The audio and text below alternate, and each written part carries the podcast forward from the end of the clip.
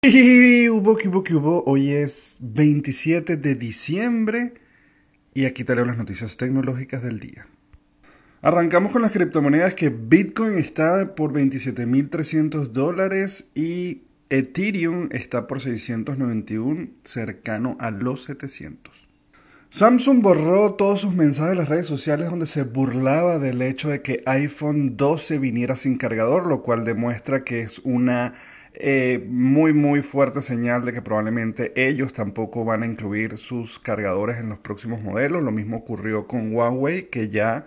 Eh, y, y, Xiaomi, pero sobre todo Xiaomi que también se había burlado en las redes sociales y luego ya se hizo público que los nuevos Xiaomi vendrían sin algún cargador, lo cual, bueno, definitivamente es muy lamentable para todos. Quizás un poco la presión que tienen de parte de los gobiernos de reducir el dióxido de carbono en el ambiente y pues ya que no lo pueden hacer o cumplir las metas bajando eh, en las piezas de sus equipos, pues quizás es una forma eso es como que, ya que tú te tengas que bajar de peso y como no te bajas de peso y no logras bajar de peso, te amputen una pierna. Entonces tú ya, ah, ya estoy más, estoy más delgado. Es básicamente lo mismo.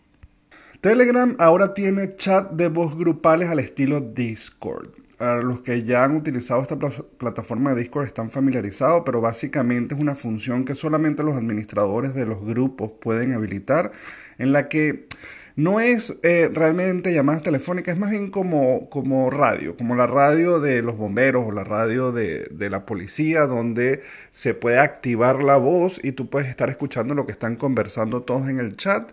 Eh, y tú puedes activar o no tu micrófono y empezar a conversar. No es realmente una llamada como tal, es una interacción donde tú estás oyendo como radio aficionado entre todos los grupos que están hablando, lo cual de verdad, verdad es una excelente función y sobre todo muy, muy eh, atractiva e interesante. Vamos a esperar que se activen en todas eh, las versiones y no solamente en las betas para seguramente abrir en el canal de El Gordo Circuito en Telegram esta opción y podamos conversar todos por ahí.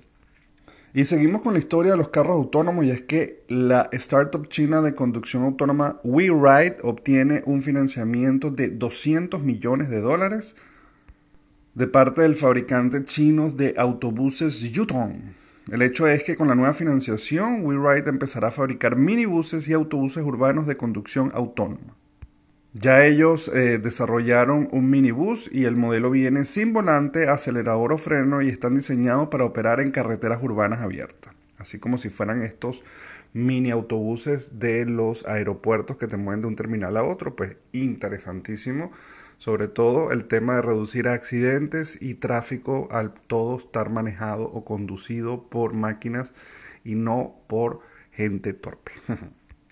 Pues el futuro se acerca y después del 2020 veremos acelerado muchísimas cosas que yo creo que pasarían en 5 o 10 años, las vamos a ver a partir del 2021. Señores, esto es todo por hoy, nos vemos mañana en El Gordo en el Baño, ya saben, pueden suscribirse en el canal de YouTube o Spotify para recibirla todos los días. Bye bye.